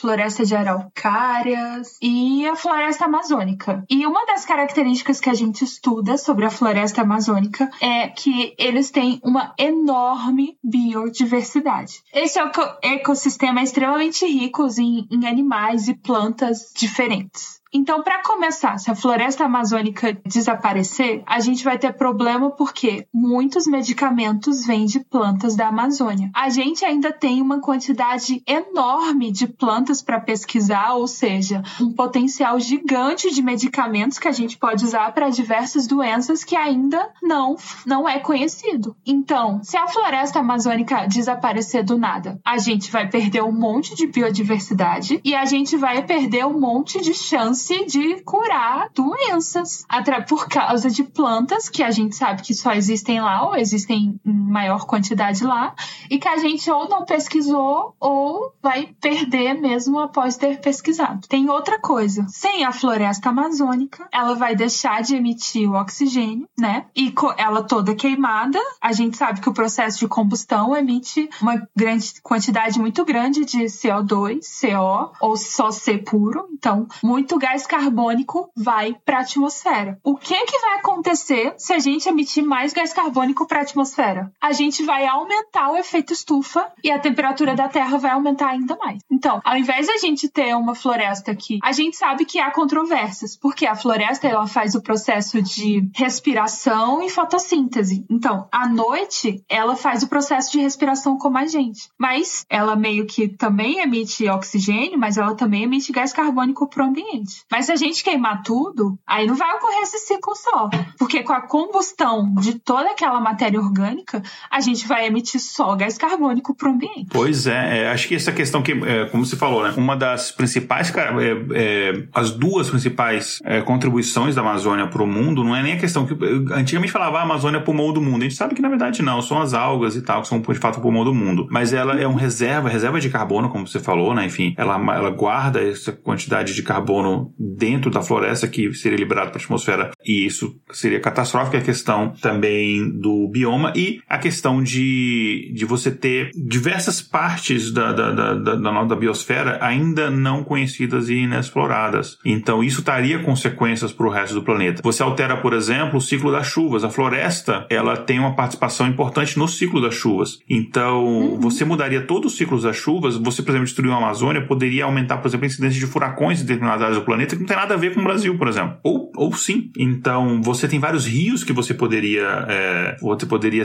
é, secar, né, baseado nisso. Então tem várias consequências em relação a isso que é, são bem problemáticas, né? Então, e no final você começa um processo de, de um cíclico, né? Como se fosse uma bola de neve, não é nem bola de neve, né? Que vai estar tudo derretendo, uhum. né? Que isso vai contribuir para a mudança climática, aquecimento global e o aquecimento global acelerado a, a ocasionaria a destruição de outras florestas que não são a floresta amazônica e isso aumentaria ainda mais o aquecimento global e isso causaria, por exemplo, mais incêndios que você teria também, você mudando o ciclo das águas, teria regiões mais secas, mais propensas a se acontecer incêndio, então, por exemplo, Cerrado teria mais incêndios. Então, é um processo destrutivo que, enfim, é, causaria a morte de algumas espécies, que causaria a morte de outras, enfim, toda a cadeia alimentar. Então, enfim, teria todas essas consequências negativas. Então, vamos preservar, é, de fato, a floresta, gente. Aquela discussão que a gente já teve, que eu até coloquei o título assim: o agronegócio está sendo burro. E aí eu lembro que a Tati falou: Poxa, seja mais, boazinha, mais boazinha no título. Tá sendo, mas seja mais boazinha no título. Por quê? Aquele conceito maravilhoso que todo Uber que eu pego fica sabendo, que é os, os rios voadores, né? Uhum. A floresta amazônica, ela não é só um enfeite bonito, ela também modifica o regime de chuvas do país inteiro. Então, sem a transpiração daquelas árvores na floresta amazônica com aquelas características, se a gente derrubá-las, vai chover menos, por exemplo, no cerrado. E se o regime de chuva do cerrado mudar, quem planta coisas no cerrado vai ter prejuízo financeiro. Então, se a floresta amazônica desaparecer, ambientalista vai ficar bravo? Vai ficar bravo. Mas agricultor vai ficar bravo? Vai ficar bravo também. Vai todo, vai todo mundo perder. Dilma Profeta, é. Tem mais um aqui do José Hélio, rapidinha. Essa acho que é muito rapidinha, porque ela é quase que impossível de responder. Que é o seguinte: é, é uma questão matemática. E se a razão entre a circunferência e o raio não fosse o π, não fosse 3, 14, 15, 9, blá blá blá, etc. Inclusive, gente, só que um, um alto jabá, tem no nosso canal no YouTube, você entra lá, youtube.com/barra intervalo de confiança, tem um vídeo, que eu não vou lembrar o título agora, em que eu falo de uma vez que no estado de Indiana, aqui nos Estados Unidos, uns deputados quase conseguiram mudar uma lei, fazer uma lei que mudaria o valor do PI. é uma história muito surreal. Dá uma olhada lá. E é uma história verídica, apesar de absurda. Mas o que aconteceria? Basicamente é o seguinte: o, o, o universo ele se baseia em várias leis é, físico-químico-matemáticas, as leis naturais, e as leis do universo elas se baseiam basicamente nessas leis, ele funciona baseado nessas leis. Então, você imaginar que o, a, o não exista o, o, π, né? ou seja, você pega uma circunferência e você divide essa circunferência é, pelo raio, isso não dá o valor de π, o que, que valor será? Será que seria um outro valor? Será que seria um valor não constante? Você não dá para o universo funcionar com as leis atuais se isso não fosse verdade. Então, a gente teria leis universais completamente diferentes completamente diferentes. Eu não consigo imaginar como seria, porque é, não é nada do que a gente consegue imaginar, porque não é nada próximo do que a gente tem. Porque isso é uma das leis fundamentais. É como você falar assim, seria da matemática se 1 mais 1 não fosse 2, ou se 1 mais 1 não fosse sempre 2. Não seria matemática, seria uma outra coisa diferente. Entendeu? Eu acho que é isso minha resposta, porque é, é um, seria, um, seria um universo tão diferente que as leis do universo atuais elas não comportariam a não existência dessa, dessa do pi, por exemplo. Eu lembrei daquela piada do engenheiro que quanto vale pi? Aí o engenheiro fala, coloca três que aguenta. é tipo isso, tipo isso. É, no, no vídeo que eu, que eu comentei, é quase que isso daí. Uh, agora vamos. O próximo tema me deu vontade, me deu, me fez vontade de cantar, né? Carne unha, alma gêmea, bate coração. Mas enfim, sabe aqueles filmes românticos, aqueles filmes super melosos e tal, que faz parecer que exista uma pessoa que foi feita para outra? A gente sabe que isso é besteira, isso não existe, né? Mas isso existe. Não dá spoiler. Desculpa. é, enfim, é, a gente foi criado desde pequeno e pequenas, né? Ouvindo histórias tipo Romeu e Julieta. E que aqui fica um leve spoiler. Se Romeu e Julieta não. Cara, na verdade, não. Eu vou deixar isso para uma próxima questão. O que teria acontecido se Romeu e Julieta não tivessem morrido? Daqui a pouco a gente fala sobre isso. Mas enfim. Uh, Romeu e Julieta, que mostra aquela situação de um casal que preferia morrer a ficar longe um do outro, aquela coisa, né? Que é muito uh, idealizada, aquela, aquela, muito aquela ideia do, do amor romântico trágico, né? Que, que não, não começou em Shakespeare, né? É, que isso vem dos gregos, né? Na verdade, todas as histórias que você conhece já foram contadas pelos gregos, a gente só readapta elas. Mas enfim, isso é outro debate. Então a gente conhece todo esse tipo de história, todos esses filmes de comédia romântica que tem aquela pessoa, e todo comédia romântica começa do mesmo jeito, tem duas pessoas, você sabe que elas vão terminar juntas no final, elas não se dão bem, elas se odeiam, e aí tem um monte de coisa, no final uma sai correndo atrás da outra, ou no aeroporto, ou na igreja, e aí no final eles ficam juntas, todos eles. Ou na chuva. Ou na chuva, ou tudo junto, né? No aeroporto chovendo, enfim. É... Enfim, a gente sabe que tem esse tipo de coisa, né? A gente, muita gente acha isso fofo, romântico. Eu não acho, eu tenho, eu tenho várias. Eu problematizo essa questão pra cacete, mas isso é outra questão. E só que a gente ignora, né, que isso daí é basicamente história de jovens que não estão entendendo a vida ainda. É uma frase que eu costumo dizer o seguinte: se você não termina suas noites chorando em posição fetal, você não entendeu a vida. Mas tô, tá, eu tô exagerando, é brincadeira, mas enfim. Nesse livro que a gente comentou aqui, o IC, o livro levanta a possibilidade de que, digamos que, exista de fato esse conceito de alma gêmea, ou seja, existe uma pessoa na Terra que ela foi feita de um jeito que vocês se encaixam perfeito. É tipo aquela pessoa ideal que você sempre sonhou, tem todas as características, você vai fazer, sei lá, uma senha de uma lista de 100 coisas que você quer na pessoa perfeita e essa pessoa é, tem todos aqueles itens ali. Digamos que isso de fato exista, tá? Se todo mundo tem uma pessoa ideal, aleatória, e para piorar ainda, o que aconteceria se cada pessoa só tivesse uma alma gêmea e não fosse possível você ser feliz com uma outra pessoa, que tem essa outra questão também. Uhum. O que, que, você acha, Ali? Uhum. Olha, para começar, cara ouvinte, eu espero que isso melhore as suas sessões de terapia e não piore, tá bom? Mas aqui a gente vai entrar numa área totalmente de suposição maluca. Então, vamos começar supondo, né, como o Igor falou, que cada pessoa é determinada, a alma gêmea de cada pessoa é determinada no nascimento e de maneira aleatória. Ou seja, não é possível ter nenhuma pista de quem seja. É, não tem pinta que se. as pintas que se completam. Olha, a gente tem uma característica. Não. É, a escolha é feita de maneira totalmente aleatória. Um primeiro grande problema, que a gente não leva em consideração, né, normalmente, é que será que o seu amorzinho, o amorzinho da sua vida, tá vivo no mesmo período histórico que você? Cara, imagina azar. Problema. Você tem uma alma gêmea, mas ela viveu no século XVII. Tipo. Morreu aos 25 anos porque cortou o, dedinho. É, ou de, de, é, de tétano, né? Desculpa. Enfim, o problema é que já existiram 100 bilhões de pessoas no mundo. E atualmente a população é só de 7,9 bilhões aproximadamente. Ou seja, é... vamos supor que a sua alma gêmea seja escolhida de maneira aleatória. A chance de a sua alma gêmea estar morta é de aproximadamente 90%. Ou seja, sabe aquele filme Ghost, Um Amor para Além da Vida, não sei o que? Talvez seria a sua história de amor. O outro problema não é só no passado, né? O problema de encontrar o amorzinho é ficar ainda pior quando a gente coloca na conta de padaria que a gente tá fazendo que os seres humanos que ainda nem nasceram. Ou seja, nós não sabemos ainda quanto tempo a raça humana vai sobreviver. Eu imagino que pouco. mas, mas e se a sua alma gêmea, é a sua, se a sua alma gêmea for metade ciborgue e estiver fugindo de robôs assassinos no ano de 2500? Não adianta nada ela existir e você ficar esperando por ela agora no Tinder. Deu Dark Feelings agora, né?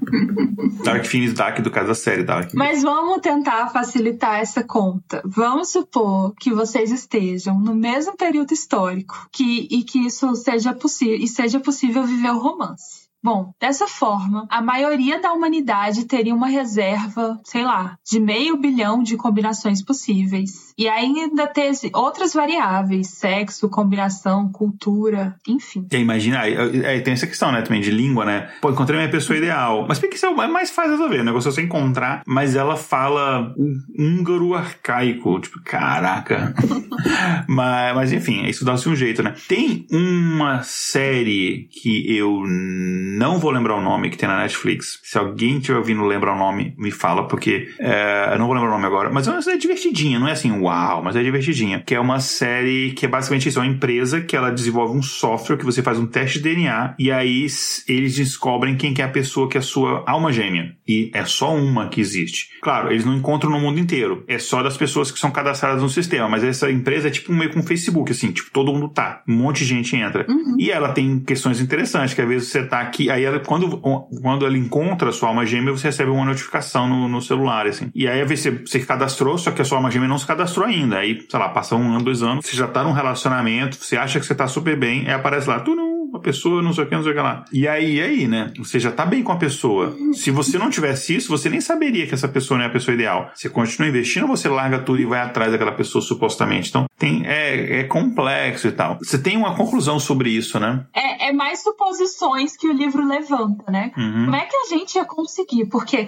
ele parte da suposição que a gente é, conheça a nossa alma gêmea só de olhar. E como é que isso aconteceria, Igor? Bom, primeiro que as chances de acontecer são muito pequenas, né? Enfim, o número de pessoas que você cruza no cada dia, ele pode ser desde zero, pode ser muitos milhares, mas assim, a probabilidade de que uhum. você, no dia a dia, você passando na rua, passou a olhar e, e coincidentemente a sua alma gêmea está naquela mesma rua que você, não é tão grande assim. Então. Vamos supor que todo dia você troca olhares com uma média de poucas dezenas de pessoas que você nunca tinha visto antes, pessoas novas. Se 10% delas estão próximas da sua faixa etária, vamos imaginar que você está mais ou menos pegando pessoas da sua própria faixa etária. É, isso daria, ao longo da sua vida, 50 mil pessoas. Né? Dado que você tem 500 milhões de almas gêmeas em potencial, ou seja, pessoas em potencial que poderiam ser suas almas gêmeas, né? o que quer dizer, né? você, enfim, pessoas que mesma faixa etária, que tem a ver com a sua, com a sua orientação sexual, esse tipo de coisa. É, isso quer dizer que você só conseguiria de fato, só bater o primeiro olhar, se apaixonar pela sua alma gêmea, um caso a cada 10 mil. E aí, obviamente, a chance de você morrer solitário, infeliz, em posição fetal seria muito grande. Esse, essa ameaça, esse medo seria muito forte. E a sociedade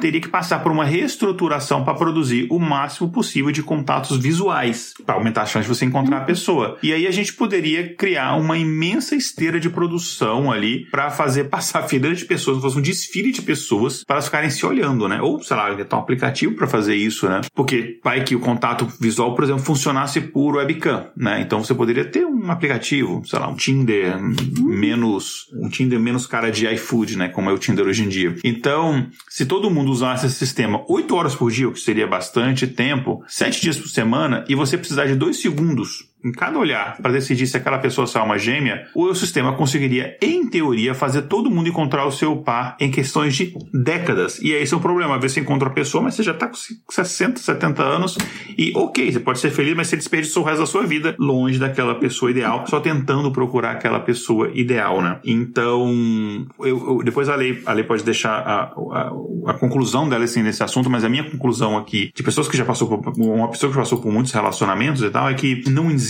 essa história de pessoa ideal. Todas as pessoas elas têm qualidades e defeitos, ninguém vai encaixar exatamente em tudo aquilo que você imagina. Não adianta você fazer uma lista de todos os pontos que você acha na pessoa perfeita, isso não existe. O que você tem que pensar é o seguinte: é, é, você tem que entender que as pessoas são diferentes e você tem que ver as, as, se vocês são compatíveis. Ou seja, será que ele tem alguma coisa que eu acho, ou aquela pessoa tem alguma coisa que eu acho inaceitável? Será que essa pessoa ela me apoia nas minhas coisas? Será que eu sou feliz ao lado dessa pessoa? Ela me faz bem e eu faço bem para ela? Tem que ser mútuo. Não adianta ela, você ser feliz do lado dela e não ser feliz do seu lado. Isso aí chama-se relacionamento abusivo. Então, é mais ou menos isso. Não caia no, no, na, na historinha mentirosa de que eu vou mudar esta pessoa. Ela é uma pessoa horrível. Eu vou mudar. Não vai, não vai. É, enfim. é, o, o que eu consigo concluir disso é que não dá para esperar uma alma gêmea. Pois é. Você vai se fazer, dar um jeito aí de se fazer feliz e dar um jeito também de achar alguma coisa, algum relacionamento que funcione dentro de critérios básicos que você escolher. E é isso. E não achar que, que o seu, a sua felicidade está no outro, né? Exato. Isso é importantíssimo, importantíssimo. Se você não for feliz sozinho, você não vai ser feliz com ninguém, gente. Mas acima de tudo, se você for ficar tentando encontrar a sua alma gêmea, é provável que você morra sozinho.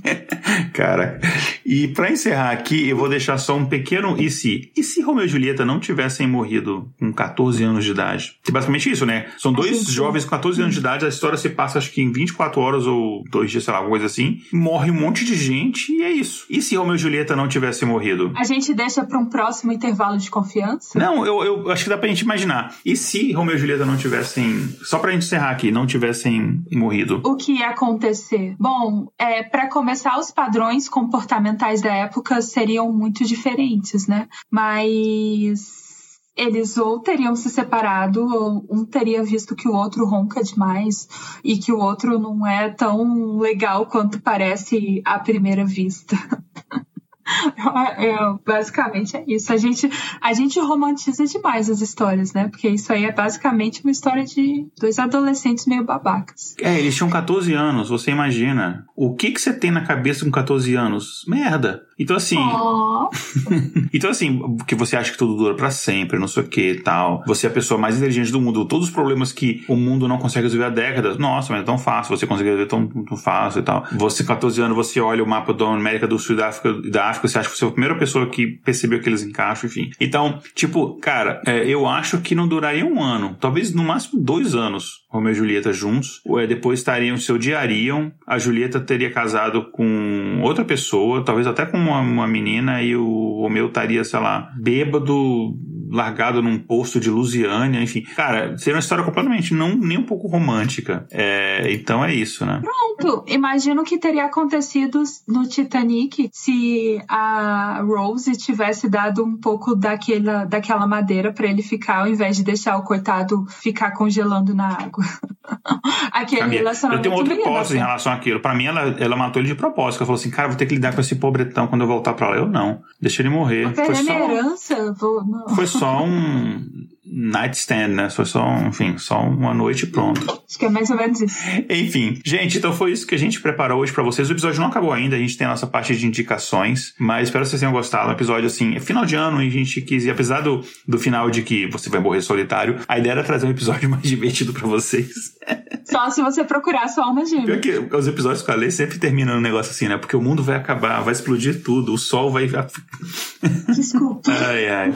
A gente tem uma, uma pergunta aqui da Luciene Carvalho de Brasília, perguntou, também conhecido como minha mãe, ela perguntou: e se desse certo? Cara, e se desse certo, acho que é isso, eles seriam felizes para sempre. Talvez as famílias Capuleto e. Caraca, eu vou lembrar o nome das famílias. Peraí, Capuleto e. Não vou lembrar o nome das duas famílias. Enfim, talvez as famílias elas acabassem com as rixas e se unissem, enfim. Pode ser que tivesse sido de fato uma história bacana. Eu duvido. A probabilidade maior é que não tivesse dado certo porque eles eram, tinham 14 anos de idade. 14 anos de idade você é uma pessoa muito diferente do que você é quando você fica maior, né? Espero que sim, porque senão quer dizer que você não amadureceu. Não, cara. Porque, olha só, eles viveram em qual século mesmo? Teoricamente? 16. No século XV, XVI? 16. Na É, se, Europa, se foi, onde se eles foram, se eles foram contemporâneos do Shakespeare, né? Então século XVI. O Shakespeare morreu que em 1611. É, século XVI. Eles iam se casar aos 14 anos Hum.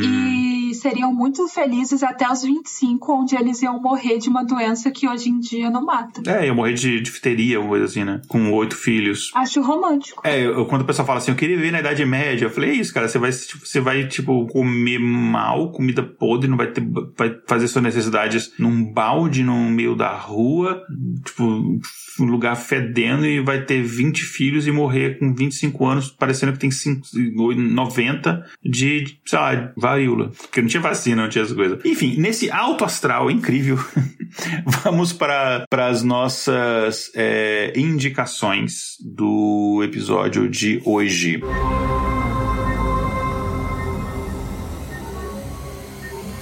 Espaço Amostral. É, Ale, você tem alguma indicação?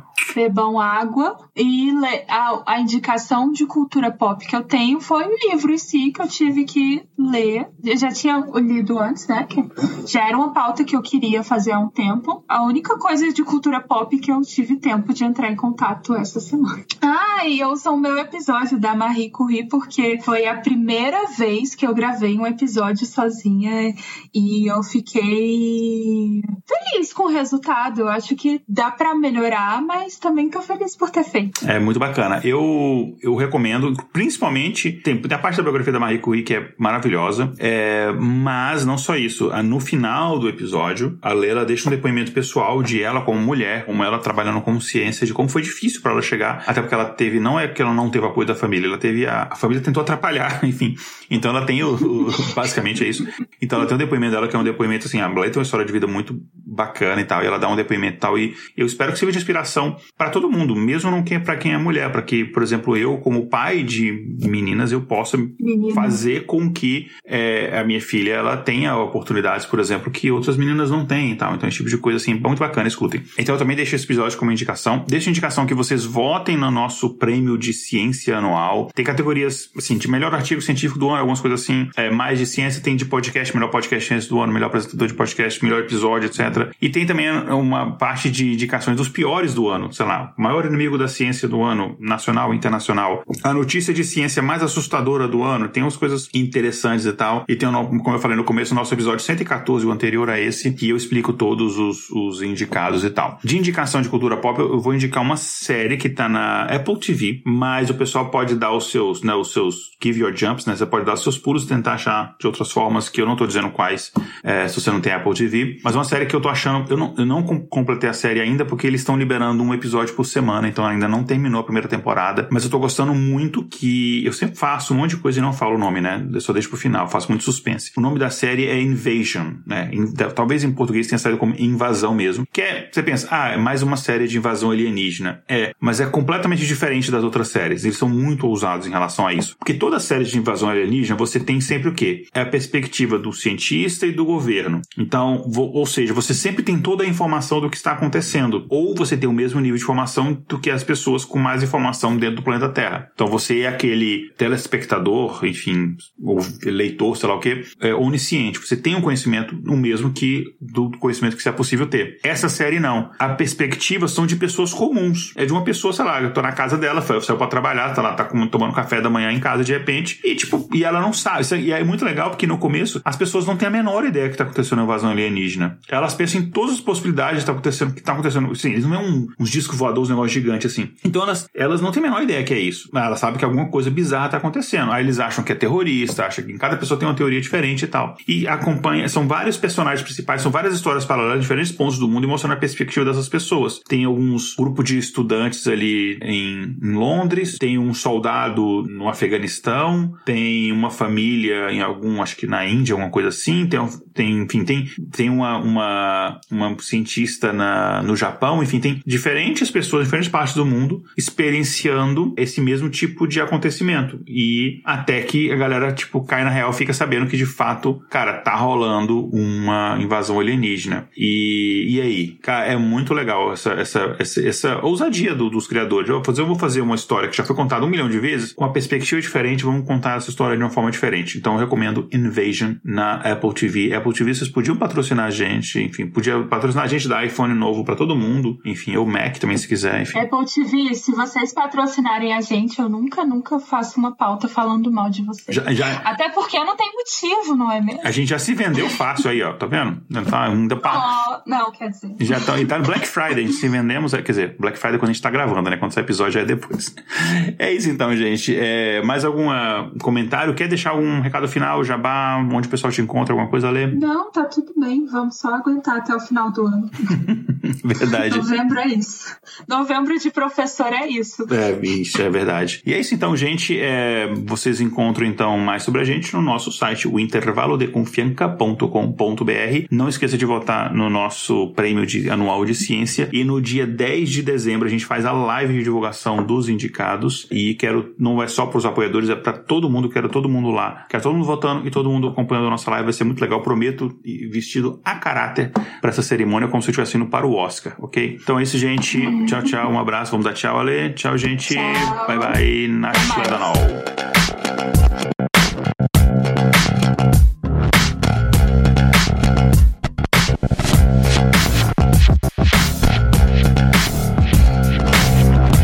Pauta escrita por Ale Galdino. Vitrine, Diego Madeira. Vinhetas, Rafael Chino e Léo Oliveira.